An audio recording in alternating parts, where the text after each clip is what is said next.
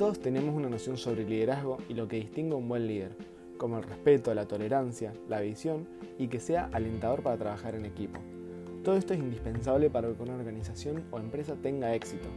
Sin embargo, en estos últimos años, el reto más importante para las empresas es adaptar y renovar los viejos estilos de liderazgo a esta nueva realidad digital. Gracias a las nuevas tecnologías, los líderes están en la obligación de adoptar una nueva mentalidad para mantener la unión y el ánimo de sus grupos de trabajo. La nueva generación de líderes, además de contar con las aptitudes básicas de un líder, debe integrar las nuevas soluciones tecnológicas a su estilo de dirigir, con una mentalidad abierta a los beneficios de la tecnología, ya que hay que comprender que la evolución digital es una herramienta transformadora que da paso a la innovación y al éxito.